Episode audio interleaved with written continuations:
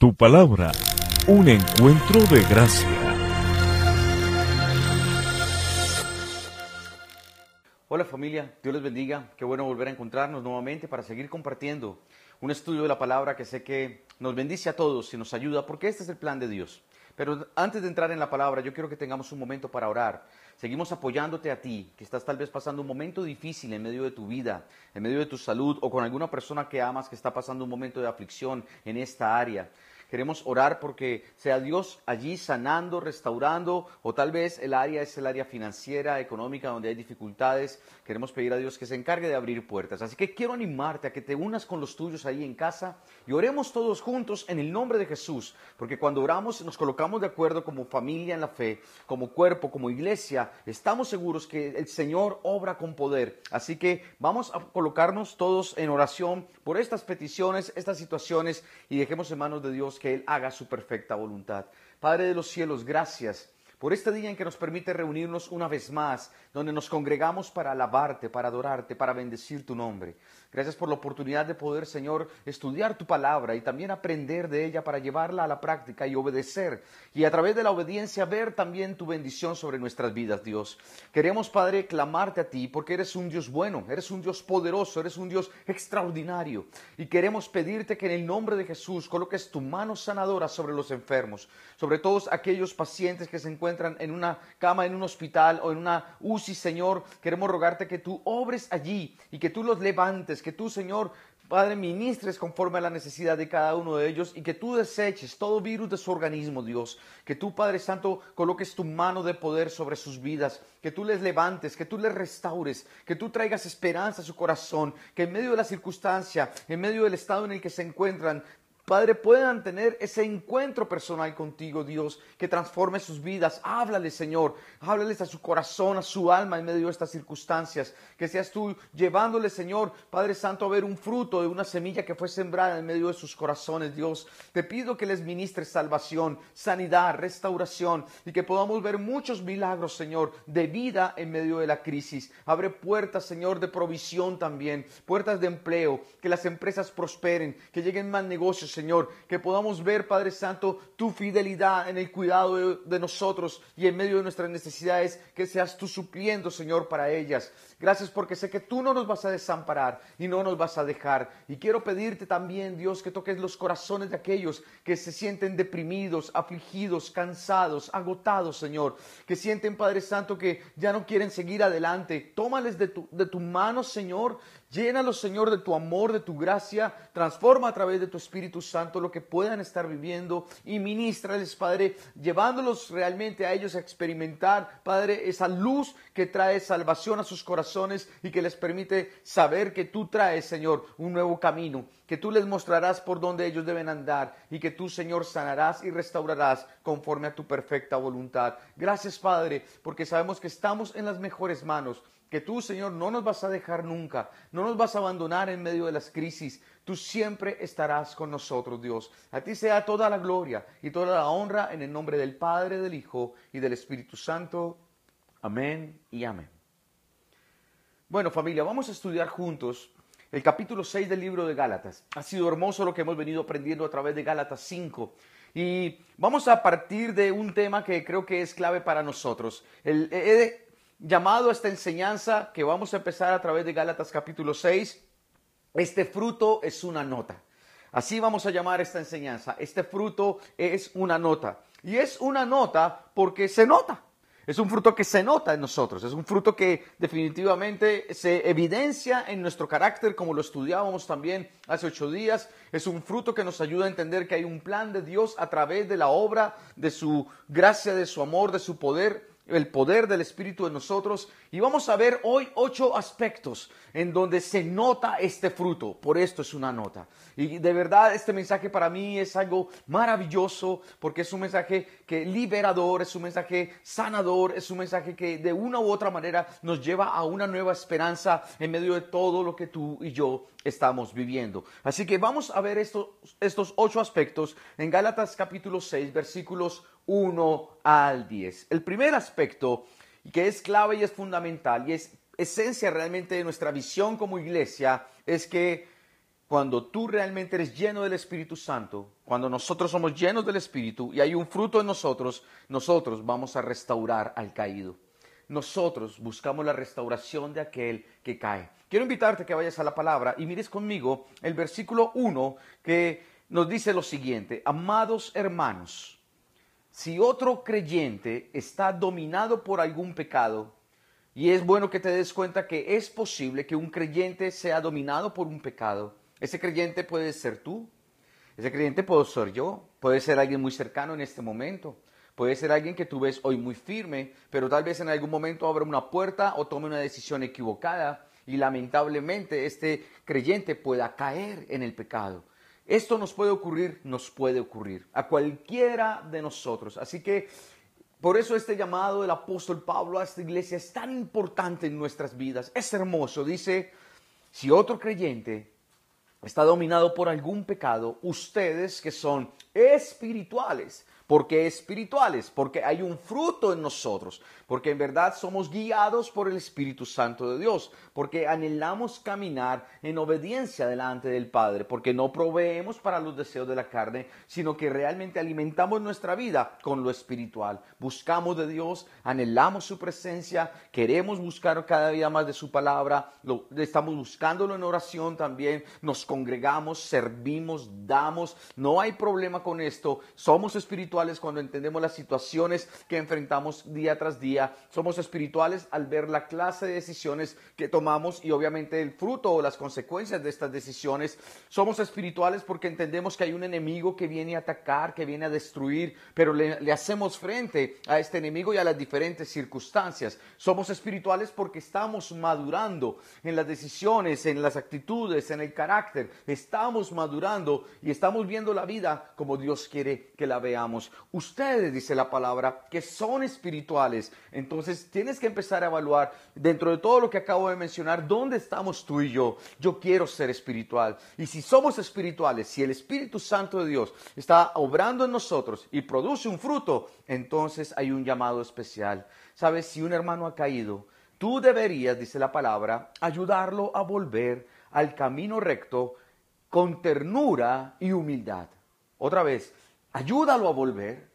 Esa es tu responsabilidad también como una persona espiritual. Y si te das cuenta, dice que no es de cualquier manera, es una manera en donde te dice con ternura, con humildad. Y, y, esto es un llamado maravilloso, porque lo que está diciendo aquí el Señor es, ama a tu hermano que cae, no le caigas encima no lo destroces. Tenemos la tendencia, lamentablemente, a que cuando algún hermano comete un error, todos nos le vamos encima a él. Todos lo juzgamos, lo señalamos, lo avergonzamos de una u otra manera. Y lamentablemente tenemos un espíritu donde hablamos de que somos muy amorosos y, y que de verdad queremos a los demás. Pero, ¿sabes? Cuando nos damos cuenta no sé si consciente o inconscientemente hacemos a la gente a un lado. Qué triste esto. Yo pasé por experiencias donde yo hoy recuerdo y digo, yo fallé porque no ayudé a otros cuando cayeron. Porque lamentablemente para mí era más fácil señalar y juzgar. Y hoy pido perdón a estas personas. Porque sé que de pronto con mis actitudes pude haberles hecho daño. Pero ahora entiendo que definitivamente hay un llamado de gracia que solamente el Espíritu Santo puede ayudarte a entender cuando trae la libertad a tu corazón de poder entender estas cosas. Restaurar, no destruir. Restaurar es levantar. Restaurar es eh, cuando eh, básicamente el concepto de la palabra implica arreglar un hueso roto. Estamos llamados a arreglar los huesos rotos, no a romper más huesos. Pero nosotros hablamos de procesos de restauración y lo que hacemos es seguir rompiéndole los huesos a la gente. Cuando de verdad Dios dice es, no sabes qué, con ternura y humildad, Ayúdalo a levantarse, a salir de donde cayó. Que de verdad esta persona se sienta amada. Que esta persona sienta que tú le estás tendiendo la mano, no le estás colocando el pie para que vuelva a caer. Y todos nosotros deberíamos darnos cuenta que aún en el medio de nuestra familia, en el contexto de nuestro trabajo, nosotros podemos ser de aquellos que en vez posiblemente de estar levantando, estamos cayendo encima a la gente. No formes parte de, de esa corriente. No, no, vente para este lado el lado de la palabra, donde dice, sabes, tú que eres espiritual, ayuda a otros. Eh, aquí lo habla en el contexto de la iglesia, Pero qué bueno cuando tú y yo somos luz en medio de las tinieblas. Para aquellos que tal vez ni siquiera conocen el amor de Cristo y tú en vez de juzgarlo le tiendes la mano, le dices, levántate, Dios te ama y quiere darte una oportunidad, quiere brindarte algo maravilloso. ¿Qué hace un cristiano? ¿Qué hace un creyente que es espiritual? Pues el fruto se nota. ¿En qué se nota? En que restaura a los demás. Dice Santiago capítulo 5, versículos 19 y 20. Mis amados hermanos, si alguno de ustedes se aparta de la verdad, otra vez, es posible que nos apartemos de la verdad y otro lo hace volver, wow, qué llamado. Pueden estar seguros de que quien haga volver al pecador de su mal camino, salvará a esa persona de la muerte y traerá como resultado el perdón de muchos pecados. No lo dudes, Dios te está diciendo, que si tú recuerdas que hay alguien que un día estuvo contigo en la batalla, un soldado a tu lado, alguien corriendo la carrera contigo, y hoy no está, es posiblemente hoy el día de empezar a orar por esta persona, empezar a orar por ese amigo, esa amiga que un día fue quien te inspiró, quien te motivó, quien te tendió a ti la mano posiblemente, o quien te llevó a los pies de Cristo. Y si tal vez hoy se apartó, se apartó de la verdad, se cayó en un pecado, entonces Tal vez hoy es el momento de empezar a vivir esta palabra y ayudarle a levantarse, darle un abrazo y decirle, tú no estás solo. Yo estoy aquí para orar por ti y en lo que pueda ayudar, voy a hacerlo. Dice la palabra, hágalo, porque cuando usted hace volver a alguien que, que ha estado y ya no está, pero que vuelve, wow, eso es un milagro extraordinario. Yo he escuchado en varias ocasiones que lamentablemente es muy triste y muy difícil que alguien que estuvo en el camino vuelva a él.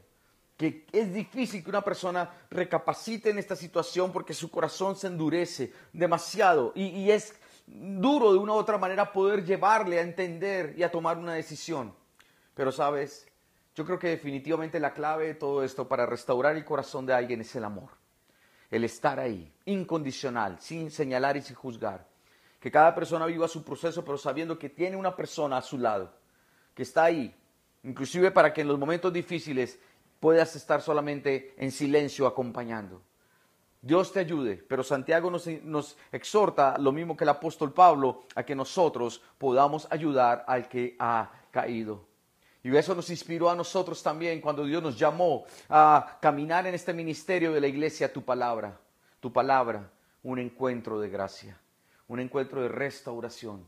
Así que ánimo familia, porque este es un llamado maravilloso y seguro que así vamos a hacer la diferencia. El segundo aspecto en el que se nota el fruto es que no solo restauramos al que cae, sino que ahora nos cuidamos de caer. O sea, ¿En qué se nota el fruto?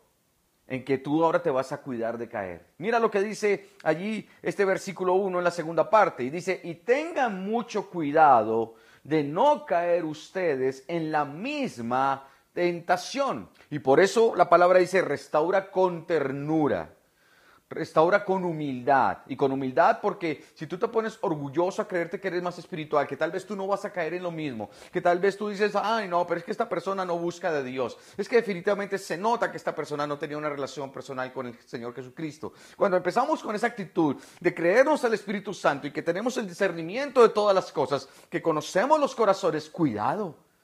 Porque puede que caigas inclusive en la misma tentación. Eso que a veces vemos tan mal en la gente, Tal vez lo vemos mal, y yo creo mucho en esto, que lo vemos mal porque usualmente es la misma lucha que tenemos nosotros. Cuando señalamos a otro y le estamos haciendo ver que en su carácter o en alguna cosa en su estilo de vida no está bien y nos enojamos y se lo echamos en cara, es tal vez porque estás viendo un espejo, es tal vez porque es algo que a ti te ha costado y como no puedes hablarlo porque lo tienes oculto, entonces aprovechas y a través de otros expresas tu enojo, tu ira o tu impotencia frente a ese pecado. Entonces, en ese orden de ideas, wow, ten mucho cuidado de no caer en esta misma tentación. Primera de Corintios capítulo 10 versículos 12 y 13 dice lo siguiente, si ustedes piensan que están firmes, tengan cuidado de no caer. Las tentaciones que enfrentan en su vida no son distintas de las que otros atraviesan y Dios es fiel, no permitirá ten esto presente, subráyalo en tu Biblia, escríbelo constantemente, grábalo en tu corazón, memorízalo, porque Dios dice, Dios es fiel, no permitirá que la tentación sea mayor de lo que puedan soportar. Cuando sean tentados, Él les mostrará una salida para que puedan resistir. Oído a esto, familia. Dios, cuando viene la tentación a nuestras vidas, Él es fiel. Y Él dice, ¿sabes qué? Yo te voy a guardar, te voy a cuidar, te amo y no quiero que caigas. Te voy a mostrar por dónde puedes salir de esta tentación. En última somos tú y yo los que salimos de la tentación y somos los que tomamos la decisión. Pero en ese orden de ideas el Señor nos coloca a nosotros una puerta para poder resistir y mantenernos firmes sin caer en la tentación. Ahora, otra cosa es que tú no quieras. Pues es posible que venga la tentación, Dios muestra el camino, pero nosotros querramos meternos ahí. Cuidado. Dice la palabra, el que cree estar firme, tenga cuidado de no caer. En ese orden de ideas también es importante que entonces seamos misericordiosos con el que ha caído. Que tú y yo nos demos cuenta que las tentaciones que enfrentamos son comunes, lo dice la palabra de Dios. A veces usted y yo callamos con lo que estamos luchando porque nos da vergüenza, porque pensamos que el otro no nos puede entender lo que vivimos, lo que sentimos, lo que atravesamos. Eh, eh, creemos que es tan malo esto, tan malvado, que esto es tan perverso, que nadie podría definitivamente eh, vernos con buenos ojos después de enterarse de estas cosas, porque es que lo que hemos hecho es terrible. Bueno, el que tienes a tu lado también, también ha hecho cosas terribles. El que tienes a tu lado posiblemente tiene una historia, puede que inclusive peor que la tuya. Simplemente que lo callamos, simplemente no hablamos de eso, simplemente lo guardamos y lo mantenemos oculto. Son los secretos que tenemos, son aquellas cosas que definitivamente nos cuesta hablar con los demás porque no somos capaces de exponernos, porque no somos humildes, porque no somos capaces de humillarnos, porque no somos capaces de reconocer y mantenemos oculto el pecado. Y lamentablemente cuando ocultamos el pecado, el pecado toma autoridad y poder sobre nosotros. Por eso, como lo dice Gálatas, si alguno está ahí bajo el poder del pecado, no, ya, ya tienes que tomar una decisión y salir de esto. Cuida tu corazón, porque tú y yo podemos caer en lo mismo conforme a lo que estamos leyendo. ¿Sabes? Cuando te enteres de que alguien tomó una mala decisión, ve, ora, Llora con él si es necesario. Abrázalo si puedes hacerlo. Bendícelo. Muéstrale realmente el amor del Padre a través de tu vida. Porque algunos van a sentir que Dios ya no les ama, que Dios ya no les perdonó, que ya no hay esperanza para ellos. Pero si tú y yo mostramos el amor de Cristo, algunos podrán regresar de nuevo a la senda. Pero cuídate, no proveas para los deseos de la carne, Ten cuidado en tu corazón con abrir puertas, no sea que tú y yo también caigamos en lo mismo. Por favor, no olvides, sí es posible que nos apartemos, que caigamos en pecado, que nos mm, alejemos de la verdad. Cuidado con esto. El tercer aspecto de por qué este fruto es una nota es porque se nos nota a nosotros en algo que es clave realmente en esta vida. Y es que aprendemos a llevar las cargas de otros. La palabra de Dios nos induce, nos anima, nos exhorta a que tú y yo llevemos las cargas de otros, de los demás, en medio de las circunstancias adversas. Dice el versículo 2 en Gálatas 6, ayúdense, ayúdense a llevar los unos las cargas de los otros y obedezcan de esa manera, oído, la ley de Cristo. Mira, la ley de Cristo. ¿Cómo se define la ley de Cristo? La ley de Cristo se define de acuerdo a lo que dice Santiago capítulo 2, versículo 8. La ley de Cristo dice en Santiago 2, 8, dice, por supuesto, hacen bien cuando obedecen la ley suprema tal como aparece en las escrituras. ¿Cuál es la ley de Cristo? Ama a tu prójimo como a ti mismo. Ama a tu prójimo como a ti mismo. Esto es lo que la palabra de Dios te dice. En esta orden de ideas dice, ayúdate, ayúdense, perdón, a llevar los unos las cargas de los otros. De esa manera ustedes están demostrando que de verdad o aman a Dios, obedecen lo que Dios pide, porque en últimas la clave es amar a los demás. Y en ese orden de ideas, sabes, yo creo que simplemente tienes que abrir un poco tu corazón hacia las circunstancias, hacia las dificultades que otros están enfrentando. Es un momento de poder decir, Dios, muéstrame cómo puedo ayudar. ¿Cómo puedo ayudar? Hablaba con alguien en estos días acerca de cómo podría ayudar, tenía una carga en su corazón por una persona y, ella me decía, mira, yo quisiera ayudar, pero no tengo mucho recurso económico, no tengo mucho recurso económico, pero Dios me está inquietando a que, en que le ayude de alguna manera. Y fue sorprendente porque recordé una historia de alguien que en algún momento tenía esta misma situación y, no tenía dinero para ayudar a alguien que sentía debía ayudar. Le dije, habla con esta persona, de pronto si hay algo en lo que esté necesitando en el momento. Y, y fue y habló y en ese momento quien tenía la carga era una persona que trabajaba en la docencia, era un profesor. Y entonces fue donde esta eh, persona dijo, mira, sabes, yo quisiera ayudarte, ¿cómo podría ayudarte? Y dijo, ayúdame a orar porque yo necesito a alguien que le enseñe a mi hijo un tema difícil en el área de la matemática y, y no tengo cómo poder pagar. Entonces pues la respuesta fue inmediata porque él pudo asumir esa responsabilidad de ayudar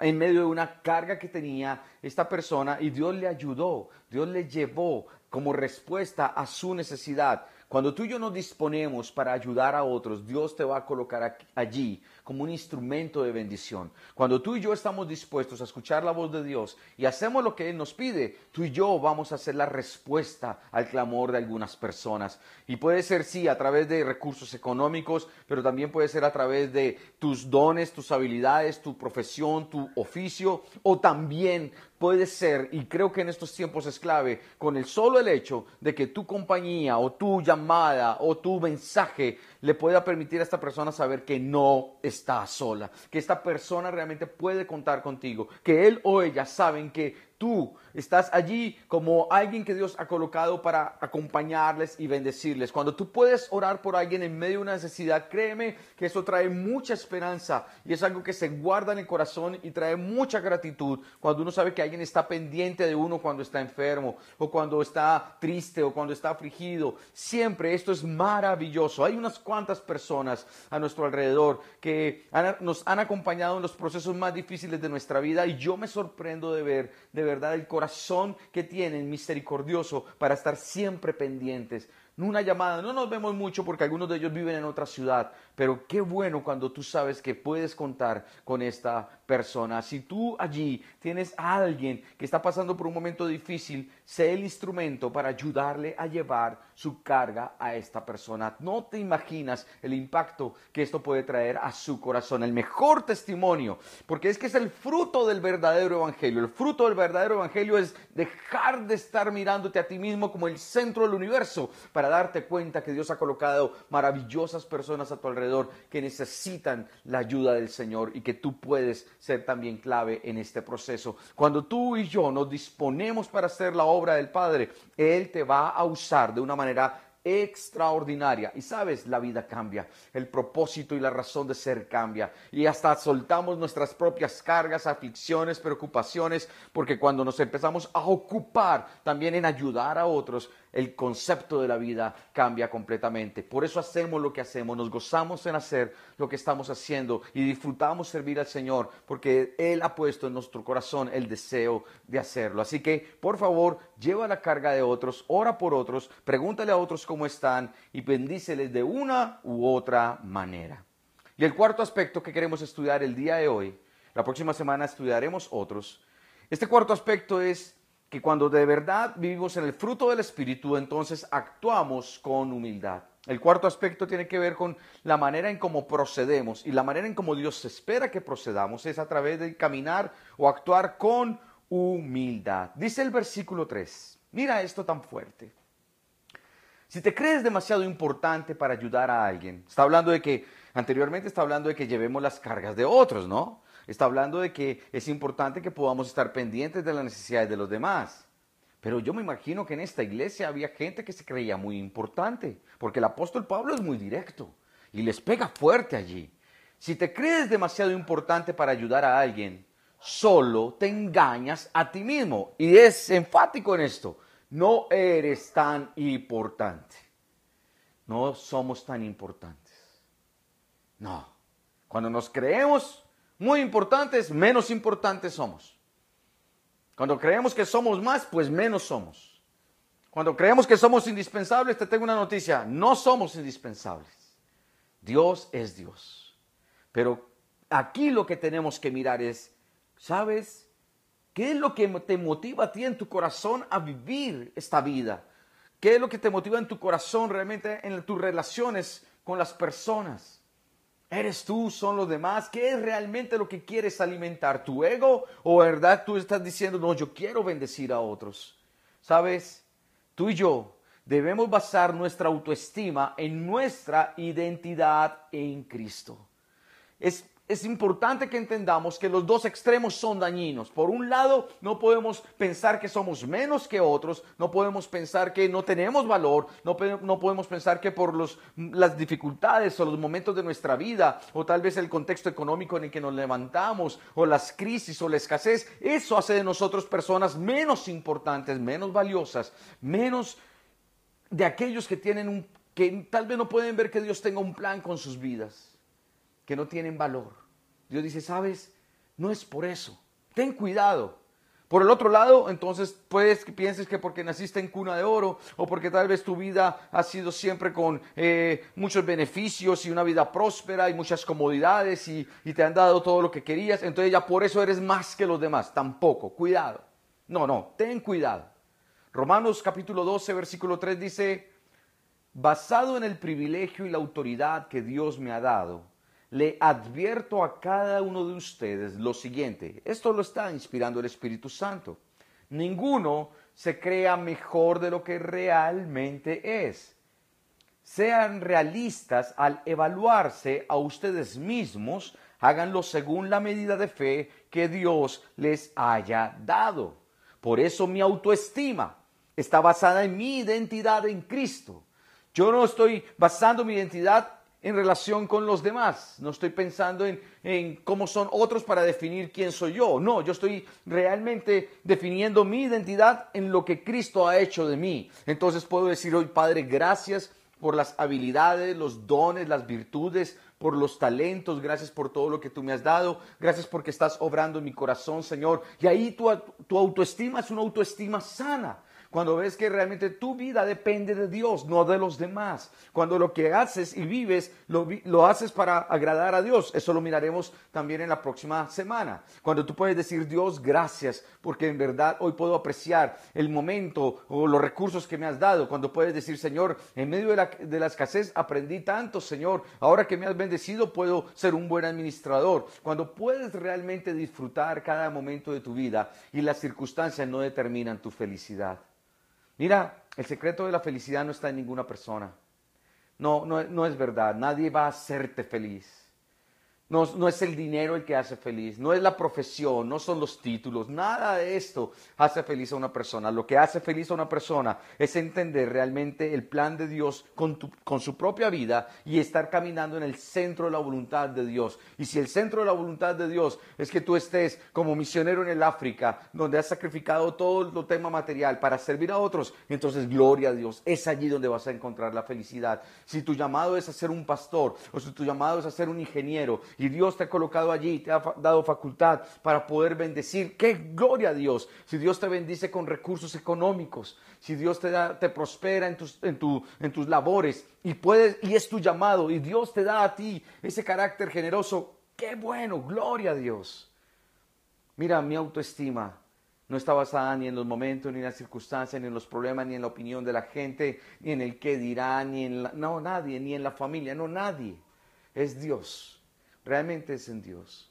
Y tú y yo tenemos que aprender a guardar nuestro corazón, porque en este mundo son muy fuertes las críticas, en este mundo es muy duro el juicio, en este mundo tú te equivocas y todo el mundo está mirando siempre el detalle. Tú haces las cosas bien y nadie dice nada, pero haces las cosas mal y todo el mundo viene a darte duro. No podemos estar esperando que el mundo nos aplauda, no podemos estar esperando la palmada en la espalda de reconocimiento simplemente porque hemos hecho las cosas bien. No, lo importante es que Dios ve, lo importante es que Dios está contigo. Así que yo quiero animarte a que guardes tu corazón, ten una autoestima sana, equilibrada, que reconoce todo, que todo lo que tienes es porque Dios en su gracia te ha permitido disfrutarlo y tenerlo. Y yo te digo de corazón, en verdad es el tiempo de poder decir Dios, gracias por todo lo que tú me has permitido vivir. Lo que yo tal vez considere un pasado que era terrible, Hoy me doy cuenta, Señor, que me ayudó a entender que separado de ti nada puedo. La escasez me ayudó, me ayudó a, depender de ti ciento por ciento.